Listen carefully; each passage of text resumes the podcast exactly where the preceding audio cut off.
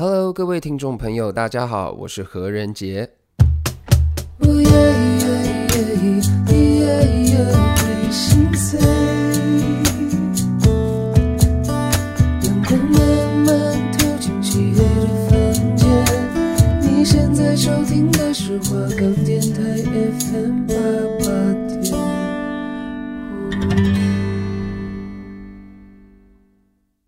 Ten, nine, eight, seven, six, five, four, three, two, one。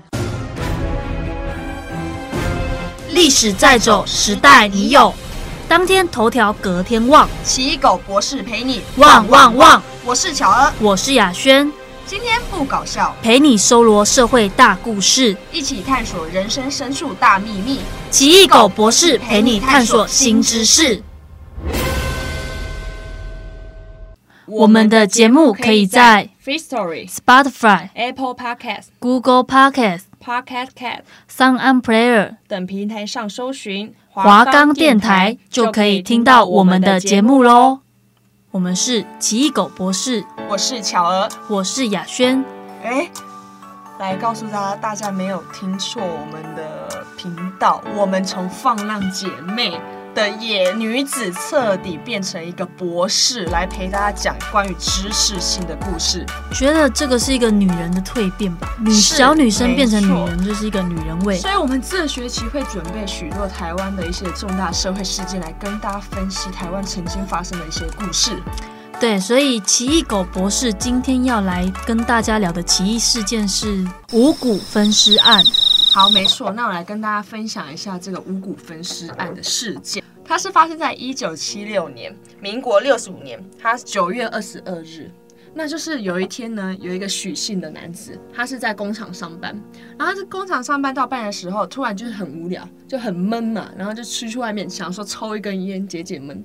然后在他在抽的时候，突然有一台嗯嗯嗯的机车骑过来，但是他发现这时候不对劲，因为为什么？因为那时候台湾是处于戒严的时期，所以再来说是有宵禁的，对，那时候半夜大家是不能出门的。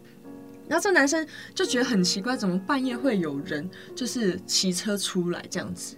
然后他就很好奇，到那个他就跟着这男子，就是呃看他骑到哪里，结果发现哦，这男子他就是丢了一大包东西在桥下，就这样丢进去，然后发现哦，原来是一个就是呃一个可能人呃莫名的人家随便乱丢垃圾这样子，然后结果隔天之后。他这个许姓男子呢，他就跟他同事分享，就是昨天发生的故事。所以这个许姓男子，他隔天呢就跟他朋友、跟他的同事聊一些，就是聊昨天他看过的这些事事情。那他越想越不对，就这个许姓男子就跟同事一起到那个桥下，看那个人丢的垃圾到底是什么。一过去，哇，是一大袋的行李箱，日本制的行李箱，而且超漂亮的哦。他这心想说：报喜啊，报喜啊，这个行李箱可以拿去卖。日本那个很漂亮的行李箱可以拿去卖，就有一大笔钱这样子。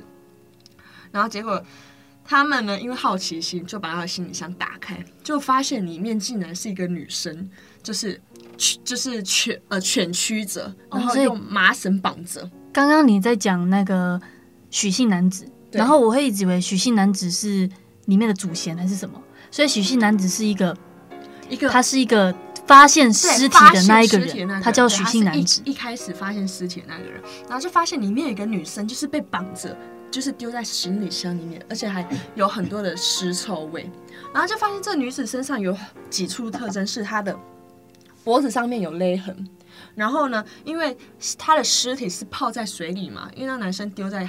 那个水沟里，所以已经整个浮肿腐烂掉，所以看不出来他的五官跟长相。然后呢，他穿着是日本的高级的那种内裤，日本内裤，再加上他的口袋里面有一百元的日币。他这样种种这样推测下来，这个女生应该是就是呃日本人。对，可能是跟日本人有接触过的。再是里面有一个很重要的一点是，里面有一张纸条，上面写着高雄市中山区林秀美，就一张纸条这样上面写着。对，然后再加上这个女生就是身上有莫名的三根的毛发。后来警方就找到这条线索，他们就去报案。对，警方发现了刚刚这些东西，他们就去报案，然后警方就往高雄市中山区林秀美这条线索去查，然后就把中山区一整条街的林秀美全部叫出来，来，总共有二十五个人，都叫做林秀美，二十五个林秀美，是没错，总共有二十五个都叫林秀美，但是没有一个人失踪。正巧是得到一个消，警察得到一个消息说，附近有一家店有一个女生失踪了，她的名字叫做林小美。林小美。是林小美，那警察就想说，哎、欸，林小美，林小美，念台语，林小美嘛，怎么念？念台语怎么念？林小妹，嘿，林小妹，林小妹，没有乱讲。然后他想说，林小妹这个名字跟那个秀美的名字好像有点像，以为这就是那个上面写的那个林秀美，因为刚好这个林小美她也失踪了。哦，所以她叫林小美，对，她叫做林小美，她不叫做林秀美。哦，我以为是那三根毛发粘在小的上面变成一个秀字。哎，没有林秀美，没有，她就是叫做林小美。警察就发现这个女生叫做林小美，就开始往林小美这一条关键词去找她身边附近的所有的人。最后，这个警察他找到了她的前男友，叫做杨清炳。那据推测呢，杨清炳和林小美他们曾经是一个同居，就是住在一起的情侣。那林小美她在一个月前不但不告而别，还带走了就是就一些的钱，一万多块，还有二十万的支票。结果杨清炳超气，去到店里把他强行拖走。再来，小美就是从此就是消失在，就是再也没有去上班。那据警方这样推测，就感觉啊，是不是杨清炳把他把他给就是毁尸灭迹，就是把他给杀了这样子？那在短短两天之内，杨清炳招供了所有他犯罪的事项。杨清炳是一个有前科的人吗？就是，没有没有，他就是林小美的前男友。所以现在还没有确定那个皮箱里面的人是。林秀美，对，还还不确定，还不确定那个那个尸体到底是谁，就只是猜测，对，这些都只是推论。然后呢，所以呃，警方在调查这个林小美的前男友杨清炳的时候，短短两天哦，杨清炳把所有他犯罪的所有的事项啊，然后做法、时间全部老老实实全部交代的很清楚。然后呢，还供出了一名嫌犯，叫做肖信，就是萧信的共犯，对。然后，那这时候呢，这短短时间两天内就完成了这办案，哇，获得全国人民的那个拍手叫好，哇，觉得我们国家的警察真的太厉害了，很会办案。然后，因此破案的这个警察呢，还获得了上层的奖金，一万块的奖金，几万块，嗯，一万块，对，就是要奖励他们很会办，效率很高这样子。然后结果后来开庭的时候，那个杨。杨清炳跟那肖姓共犯就开庭嘛，上那个上庭开庭，然后法官就问他们，结果这时候不一样的来了，杨清炳跟他说杨清炳跟法官说，我是冤枉的，我是被冤枉的，肖姓也说他也是被冤枉的。那他当初干嘛讲一大堆说？是不是？这就是一个点了。后来我们才发现，当时是因为警察为了快速破案，逼供这个杨清炳，杨清炳逼他就是。就是有点像是把他就是随便抓一个人来当替死鬼啦。时间是在三十几年前嘛，那个时候法律就是哦，你不认罪我就打你，就是为了要赶快加速破案。对啊，就是随便随便找了一个人来当替死鬼。对你，你不认罪是不是？好，那我就打，编，我就编，我就编你，我就逼到你那个。看是你要认罪还是被我打死。就算你你不是罪人，那我也会让你。要逼你认罪，他们那时候当时的想法就是这样子，嗯、所以那时候杨那个杨姓就是杨清炳，他是宣称是受到就是那个警察的请求才被逼迫承认这件事是他做的，而且当时的警察都是由退役的军官拿去担任的，所以他们其实没有那些科学啊或者是知识的能力去解决这些的那个案件，所以这时候案件又再次被推公了，因为其实根本不是他们做的。后来这个林小美也出现了。林小美她是在报纸上面出现，那时候被拍到说她跟一个呃一个呃台中的一个男生去台中游玩，不觉得超瞎吗？但是这时候大家看到吓傻啊！啊你不是死了，你怎么还在那个报纸上面，对不对？然后这时候才发现，哎，那其实根本不是他杀的，那为什么林小美那时候不出来？这样这个警察也太没有逻辑性了吧？对啊，为什么林小美那时候不出来？是因为她跟杨清炳之前有一些的呃。仇恨，他可能有点想要报复他，所以选择不出来。对，就想说，哎、欸，那先让你尝一点滋味啊，这样子的意思。这样我会很想知道，到底真正的林秀美是谁？这个案件就陷入了焦灼了嘛？那全部人傻眼，发现警察根本乱办案一通，跟随根本随便乱办案。然后后来他们就想到一个方法，就是想说呢，就想说把那个呃尸体拍照，然后还有把他那些证物啊，全部都搬到台面上面。让家属们自己来认领，哇！结果一搬上去不得了，一堆的家属来认领，上百位家属来认领，因为全部人都在哭喊说：“哦，这是我的儿女，这是我的亲人。”但是重点是，这个尸体是完，我刚刚讲到说，他是已经完全泡水，已经很浮肿，所以五官根本也看不清楚，所以那些家长们也根本是在乱尸，因为他们，所以他们的小孩刚好都不见，对，可能刚好都不在，然后以为是他们的孩子，但其实不是。因为呢，当时是用广播的消息，广播来发送消息的，就当时主要的消息都是用广播来发送，然后都是用国语讲，对，都是用国语讲。那他们就想说，哎，那会不会有人听不懂国语？那还是我们用台语播播看，就说不定就有人。然后他们就改用台语播，结果真的有人，就是有一个宜兰的妇女，妇呃一个富人家，他就是来到警局说，他的女儿消失了。他，但是他女儿叫做林菊，林菊，对，林菊，他女儿林菊消失不见很久了，这样子。这个林菊也曾经在台北市的新加坡舞厅伴舞啊，也曾经出国到日本，所以根本就是没有林秀美这人消失，而是林菊这人消失。因为后来警察也去验尸，发现这个尸体其实就是林菊，对，所以林秀美只是一个误导的一个方向。然后，所以林秀美是林菊。不是林秀美，只是一个误导的一个线索，根本没有林秀美这个尸体，根本不是林秀美，她的名字不叫林秀美，她只是那个嫌犯故意写林秀美，是没错。那那个嫌犯很聪明哎，对，所以这这个尸体他本名叫做林菊。经过警方调查呢，其实发现林菊这个人，他其实非常的孝顺，对，他就是把他所赚来的钱啊，都给他的父母，都给他的家人，后来。他就是在宜兰买了一间房子，就是给姐姐还有姐夫，然后还有就他一起住。那他姐夫叫做黄正雄，也是他们当时有一个西药店，姐夫也是黄正雄这个人，他也是担任西药店的老板。那这样照理来说很有钱，对，他很有钱。这个邻居赚了很多钱，而警方呢，就是透过邻居身边的人，就是联络到了姐姐跟姐夫，就是黄正雄。然后姐姐夫黄正雄这时候突然那边讲说：“哎，其实我有接到邻居的电话，他说他到南部做舞女还债，还认识了一堆的新，还认识了新的男朋友。然后邻居说他那边一切安好。哎，这就怪喽。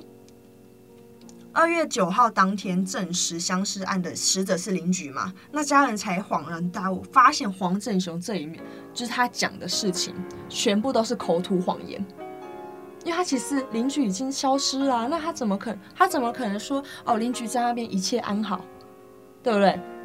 然后呢，邻居的弟弟这也才回想起说，他那时候记就是住在姐姐家里的时候，那时候传了一个臭味，一个尸臭味。然后呢，他们家人才想说，哪有什么赌债，哪有什么新男没有男新男友，都是骗人的。因为那黄正雄在在骗人，为什么他要杀害他的小姨子？其实很奇怪的一件事情。那其实。后来，事实上，我们发现到邻居其实并不是黄正雄的小姨子，而是在十一年前，他们在咖啡厅，就是也是呃一家色情的咖啡厅，他们认识。他们其实，在十一年前有过一段情，嗯，对，他们其实曾经是一个情侣，一对情侣，对。然后呢，但是黄正雄后来娶的不是邻居，而是他的姐姐。哦，就是邻居的姐姐，后来。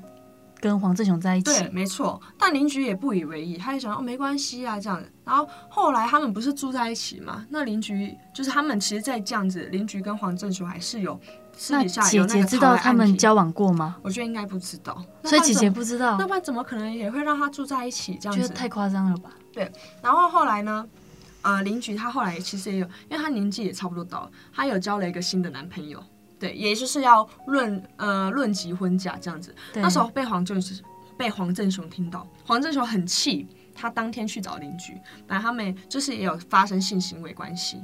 然后应该是说在这跟姐姐交往结婚这段时间，林菊跟黄正雄两个人还是有在有逃来逃来暗提一下，是没错没错。然后后来黄正雄发现林菊要结婚，他很生气，因为他因为林菊很会赚钱，总不能让他就是想要一直握着邻居，想要这棵摇钱树嘛，因为可以一直帮他生钱，然后有很多的事业这样子。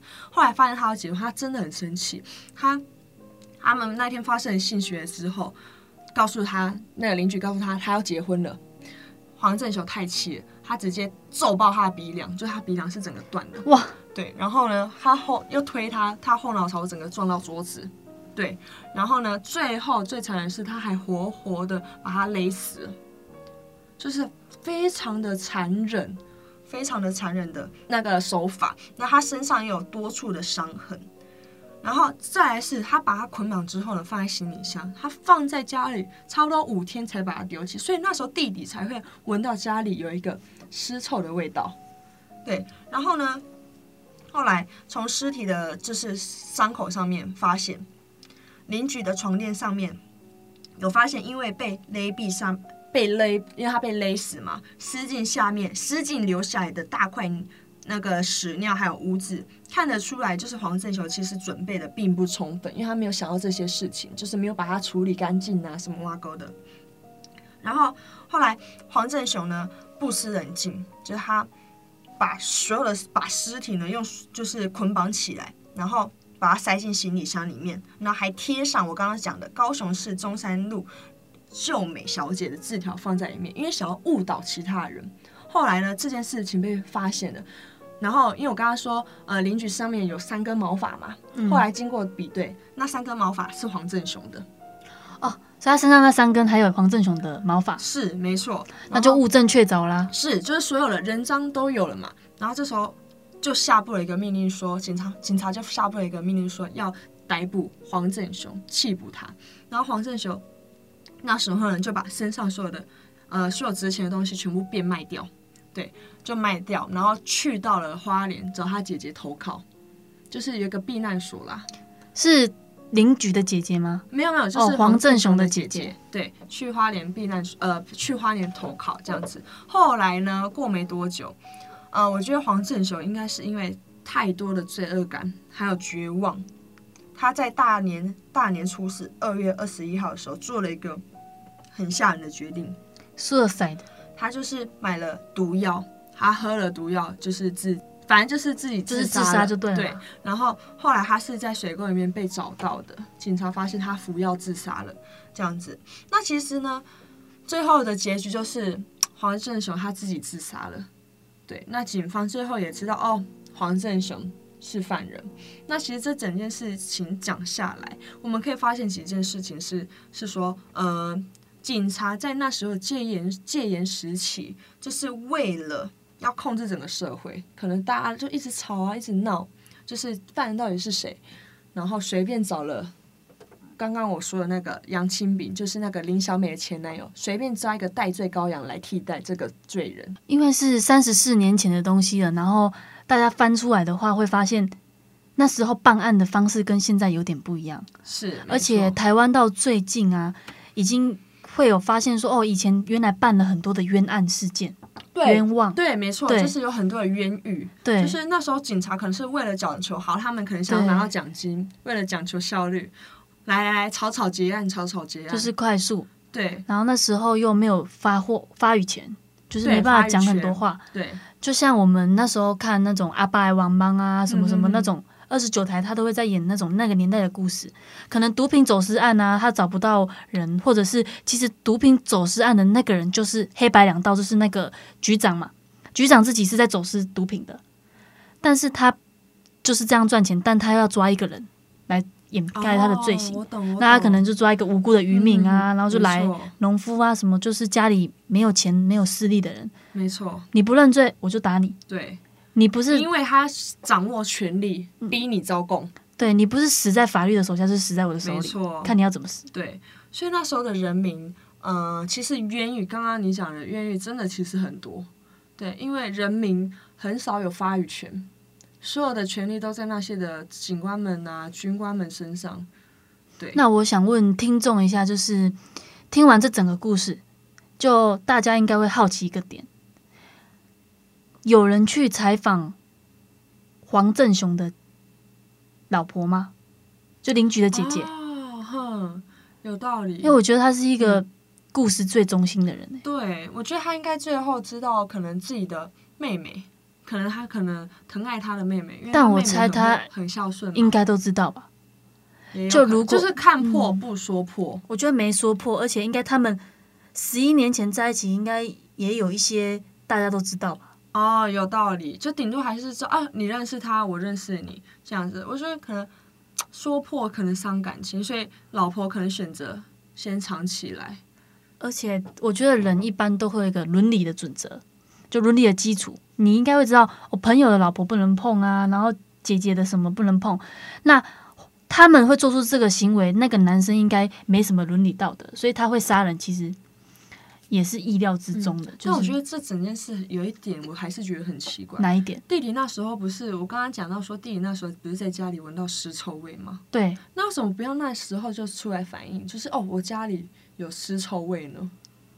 可能就是我觉得这是一个很坏的点呢，就是。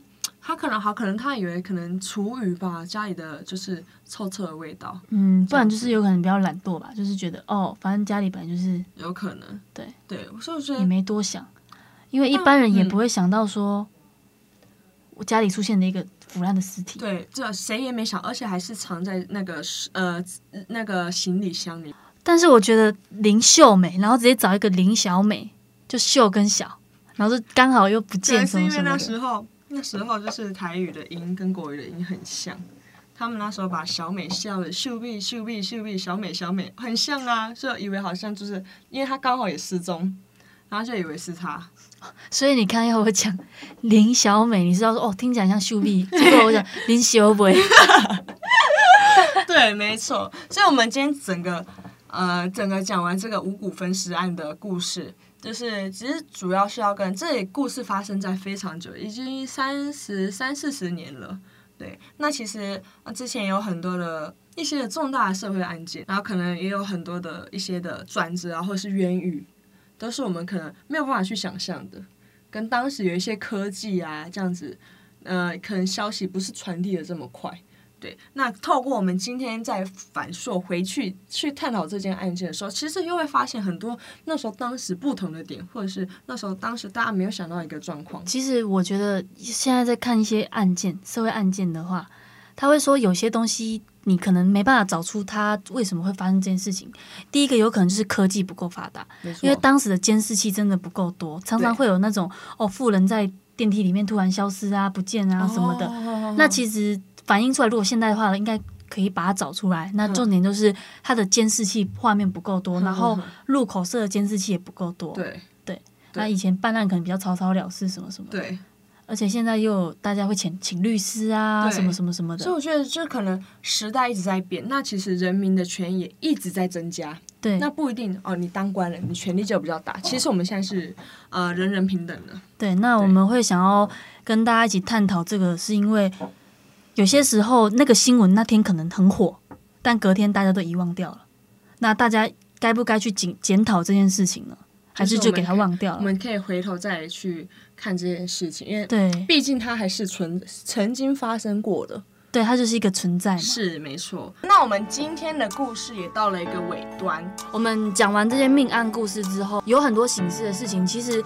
命案我们为什么要回顾？因为这十几年来，其实陆陆续续都还在有，其中都有发生很多的命案，不只是命案，也有很多的社会事件啊。但我觉得，呃，主要我们透过这个节目是想要提醒大家，对于这些，你可以开始注意你生活的社会大小事，不要让，不要好像你只是一个，不要只是觉得你只是一个旁观者。对，然后也要提醒，就是不管是男生女生啊。很多其实都是情杀，对对，然后你在交男女朋友啊，或者是朋友，都要仔细看这个人平常的一些思考，就是不要为了人平常的一些思考，就是不要为了爱，然后蒙蔽了自己的双眼。对，恐怖情人其实很多，还有朋友之间，可能嫉妒啊，可能哦，就是好像我们好像可能我大家觉得我跟雅轩表面上很好，但没有，我其实哎，这个不是放浪姐妹花，这是奇异种博士，汪汪汪。对，就最后欢乐一点没关系。有时候你要在眼睛要放亮一点啦，对不对？要更有智慧一点。把猪笼改，给好 bling bling bling 啦！哎，这不是放浪姐妹花。啊，那我其实容许我们最后这节目的尾声，让我们嗨一点，这样子。对，就是我们想要透过自己，也告诉大家一些重要的议题。对，对不对？然后多走出户外啊，然后多看一些那个人，如果是个性活泼啊、外向啊，然后跟朋友之间其实是一起去山上啊、露营啊，还是什么看夕阳啊，什么这个健康的活动都 OK。没错，而且很长的时候争吵，其实争吵我是觉得两方都是有问题，因为一个铜板不响，要两个铜板才会响。对，两个铜板有可能就造成醒杯啊，叫杯啊，叫杯啊，是不起。还是就是对啊，所以有时候命运当中有一些的人情世故啊，或者是跟人的体验上面，我们有很多眉眉嘎嘎，对，眉眉角角，眉眉嘎嘎都要去注意到的。嗯，然后我们可能话题也会延伸到像是现在不是常常在讲什么到底要不要废死刑还是死刑？嗯，但是有时候你会觉得好残忍，但是有时候他杀人了。那他该不该有罪被判死刑？该不该一命拿一命赔？那其实我们以前都觉得啊，他就该死啊，他就怎样？但是其实有一部电视剧，就是《我们与恶的距离》。对，他其实就是从被害者的角色去出发。其实被害者的爸爸跟妈妈他们也不好过，没错。然后他真的该被杀吗？那我们应该要研究完他的心理，然后他就。有那个模有一个范本，然后再去研究下一个被害者。因为其实没有人期望就是不好的事情发生。对。然后这个不好的事情发生，那大家要去审视这个后续的事件，你该怎么样处理？有时候我们会一昧的检讨他人，但你能够想想你自己在旁观者，真的没错吗？我常常都直接就说我错了，对不起。没有，其实雅轩这个就是白目。都不听别人解释是吗？来说一下我们二零二一年的奇异狗博士的一个目标好了。当然改成奇异狗博士也是希望我们，当然不是说放浪姐妹花不好，当然是希望我们。因为我们已经太好了，我们决定转行。啊，你这样子讲就根本不需要讲后面 啊，应该是说我们我们想要换个方向啊，我们不想要再嘻嘻哈哈的过日子。当然嘻嘻哈哈很好，带给别人欢笑，但是我们想要。其实我们有不同的一面，我们是想要带给观众不同的一面，呃，有外在又有内在，没错，欢笑再加上知识。我们是有一个内涵的知识性的女人，因为我们怕说等到我们四十岁脸都垮掉了，还在那哈哈哈哈，根本没有人要听我们讲话。但雅轩，你知道夜店阿妈吗？突然你这样子讲一下，有我知道。希望我们在呃我们老了之后，我们也能够成为夜店阿嬷。我希望我老了之后，我能够好好的休养，对养老这样子，对，哎，不是什么养老院，我想要在高尔夫球场打高尔夫球。OK OK，不要把自己打出去就好。对，OK，好了，那我们今天的节目也到这边一个段落了。那期待我们下一集的故事，就可以跟大家分享更多的不同的命案呐、啊，或者是悬疑的事件。那下周要讲的是红洛潭命案，期待欢迎大家下一周可以准时收听。那各位听众。听完我们的奇异狗博士的话呢，希望你们会喜欢。然后我们下一集再继续见喽！下一集见喽！拜拜！我是乔恩，我是雅轩，拜拜。